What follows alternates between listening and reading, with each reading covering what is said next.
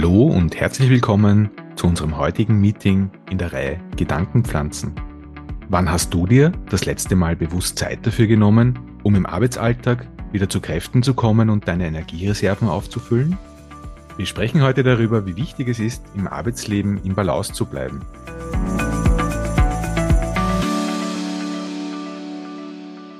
Wir kennen das ja alle irgendwie. Der Tag startet oft schon stressig und das sind wir noch gar nicht am Arbeitsplatz angekommen. Es gibt viel zu tun, Termine stehen an, Deadlines im Kalender, Anforderungen und Projekte, so vielfältig.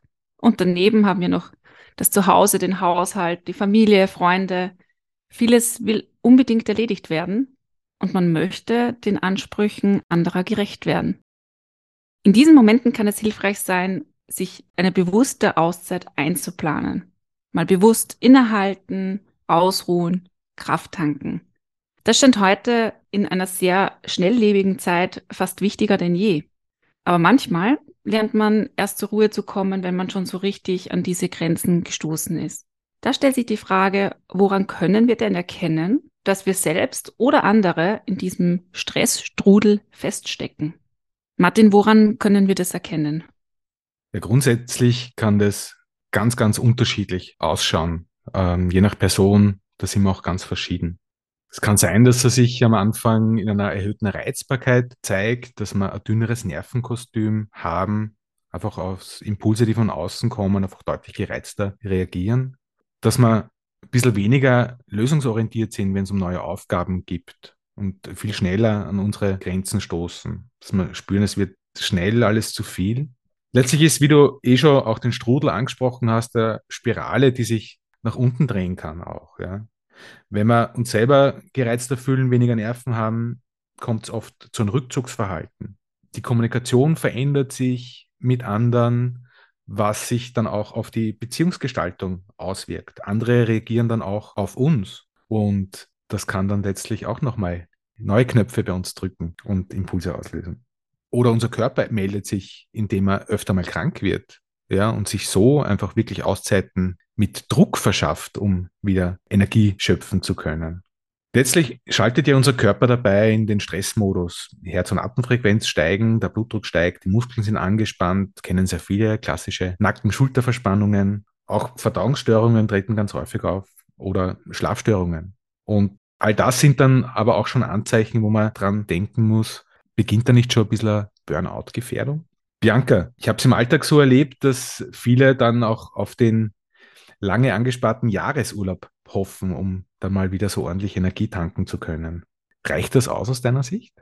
Also ich glaube, das ist sehr individuell. Es kann ausreichen, muss aber nicht. Ja.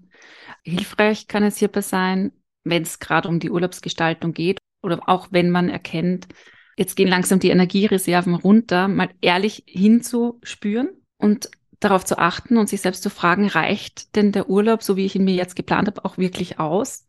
Oder kann ich ihn mir vielleicht auch nochmal verteilen oder sollte ich das vielleicht auch tun? Denn grundsätzlich braucht ja jeder Mensch Pausen und Auszeiten, um sich zu regenerieren. Rein physiologisch betrachtet, aber auch von dem her, wie, wie, wie wir arbeiten. Ja, unser Gehirn ist ja die ganze Zeit in Anspruch oder wird die ganze Zeit in Anspruch genommen.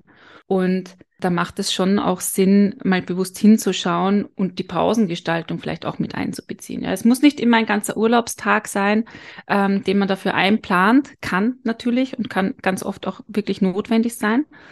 Aber es gibt auch die Möglichkeit, eben kleinere Pausen in den Alltag zu integrieren oder eben auch bewusste Zeitfenster dafür zu schaffen. Und es ist so wichtig, dass wir das tun, denn das kann niemand anderer für uns machen. Es kann auch niemand für uns entscheiden und auch wissen, wann es wirklich Zeit ist für eine Pause. Das können wir nur selbst spüren. Und je mehr Kraft und Energie und Aufmerksamkeit wir dann auch in den Pausen wieder tanken für uns, desto besser gelingt uns dann auch wieder der Arbeitsalltag länger durchzuhalten und auch mit voller Energie in den Aufgaben zu sein. Und dafür gibt es unendlich viele Möglichkeiten und Methoden, die uns dabei unterstützen können. Wir möchten dir fünf Impulse mitgeben, mit denen wir selbst sehr gute Erfahrungen gemacht haben und die uns auch dabei unterstützt haben, wieder mehr in unsere Kraft zu kommen. Martin, welche fünf Impulse sind das denn? Wie du schon gesagt hast, letztlich muss eh jeder für sich selbst herausfinden, was ganz gut passt. Aber die Impulse, auf die wir euch jetzt mal bringen wollen, sind zum ersten Mut zur Pause zu haben. Gerade im Arbeitsalltag, aber auch im Privatleben. Und in der Pause darauf zu achten, sich vor keinem PC zu setzen, auch nicht das Handy zur Hand zu nehmen. Einfach wirklich auch mal den Augen eine bewusste Auszeit gönnen. Wenn man die Möglichkeit hat, aufzustehen, zu einem Fenster zu gehen, das Fenster vielleicht sogar aufzumachen, raus ins Grüne zu schauen. Oder eine Grünpflanze, die sich im Raum befindet. Einfach mal ein bisschen Abwechslung gönnen. Glas Wasser trinken, Kaffee genießen, einen Tee genießen, tief durchatmen, durchstrecken, ausschütteln oder einfach an irgendwas Lustiges denken in dieser kurzen Pause und sich so einfach auch was Schönes in Erinnerung rufen. Und da tankt der Körper gleich mal ganz viel neue Energie. Zum anderen ganz eine gute Möglichkeit, sich ganz, ganz bewusst einmal am Tag, morgens oder abends bietet sich da oft ganz gut an, auf etwas Positives zu fokussieren. Gerade abends zum Beispiel den Tag reflektieren, überlegen, was hat sich heute eigentlich Schönes ereignet. Manche verwenden dafür auch Dankbarkeitstagebücher, die es in hoher Dichte mittlerweile am Markt gibt. Da findet auch jeder so seinen eigenen Zugang dafür. Wichtig ist herauszufinden, so als dritten Punkt, wer oder was gibt mir Stabilität in meinem Alltag? Dazu gehört, Beziehungen zu pflegen, sich Rückzugsräume zu schaffen, für ausreichenden Schlaf zu sorgen, aber auch eine gute Tagesstruktur in sein Leben zu bringen. Wie gesagt, das braucht der eine oder die eine mehr und äh, die oder der andere weniger.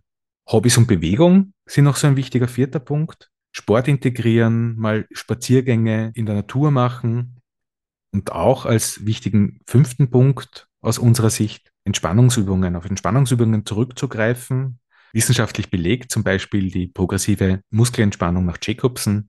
Bodyscan wäre eine andere Möglichkeit. Meditationen, auch hier gibt es eine Fülle an Apps und Möglichkeiten, ähm, sich im Alltag auch noch Unterstützung zu holen. Aber so ganz direkt im Job, wenn ich merke, dass ich überlastet bin, Bianca, was gibt es da für Möglichkeiten? Also ich denke, so im ersten Schritt ist es wichtig, diese Überbelastung, wie du es jetzt genannt hast, zu akzeptieren. Ähm, zu sagen, okay, die ist jetzt da, irgendwas rennt jetzt gerade nicht so rund, wie ich es von mir kenne. Und dazu auch authentisch zu stehen. Weil das letztendlich gibt mir dann wieder die Möglichkeit, darüber zu sprechen und offen auf jemanden zuzugehen, wenn ich Unterstützung brauche oder Hilfe benötige. Und die kann ich mir auch einholen, darum bitten und vielleicht auch gemeinsam Lösungen zu finden um diese Überbelastung oder diese momentane Ausnahmesituation auch zu meistern. Ja, das muss ich nicht alleine machen, ich kann mir auch Unterstützung holen. Was auch ganz hilfreich sein kann, ist einfach mal ähm, zu reflektieren und, und für sich selbst zu bilanzieren, was hat sich denn eigentlich verändert zu dem Zeitpunkt, wo für mich alles in Ordnung war, bis hin zu dem Zeitpunkt, wo ich gerade merke, da passt was nicht. Ja, ich schlafe nicht gut, ich mag es gerade nicht so gern, irgendwie mit Leuten mehr zu tun zu haben. Ich ziehe mich so ein bisschen zurück, wie du es vorhin auch gesagt hast, Martin. Einmal mal zu schauen, was hat sich denn eigentlich verändert? Sind mehr Aufgaben dazu gekommen? Gibt es gerade ein ganz wichtiges Projekt, wo auch so vielleicht ich mir selbst auch ein bisschen Druck dazu mache? Hat sich im Privaten was verändert? Und das kann schon mal helfen, einfach mal zu erkennen, was ist denn da eigentlich los? Ja. Gerade im Arbeitsalltag kann es auch ganz hilfreich sein, sich nochmal so bewusst zu machen, sind das eigentlich gerade meine eigenen Emotionen, die ich da wahrnehme? Also geht's mir gerade nicht gut? Wo kommt vielleicht so ein ganz komisches Gefühl her? Das kann natürlich von mir selbst kommen, ja, weil es gewisse Situationen gibt, eben, die mich gerade stressen. Oder es kann aber auch sein, dass vielleicht auch gerade eine angespannte Stimmung im gesamten Team herrscht oder bei der Kollegin, bei dem Kollegen, mit der ich viel zu tun habe und diese Stimmung auch ein bisschen auf mich überschwappt. Ja. Äh, man spricht dann auch gerne von der emotionalen Ansteckung.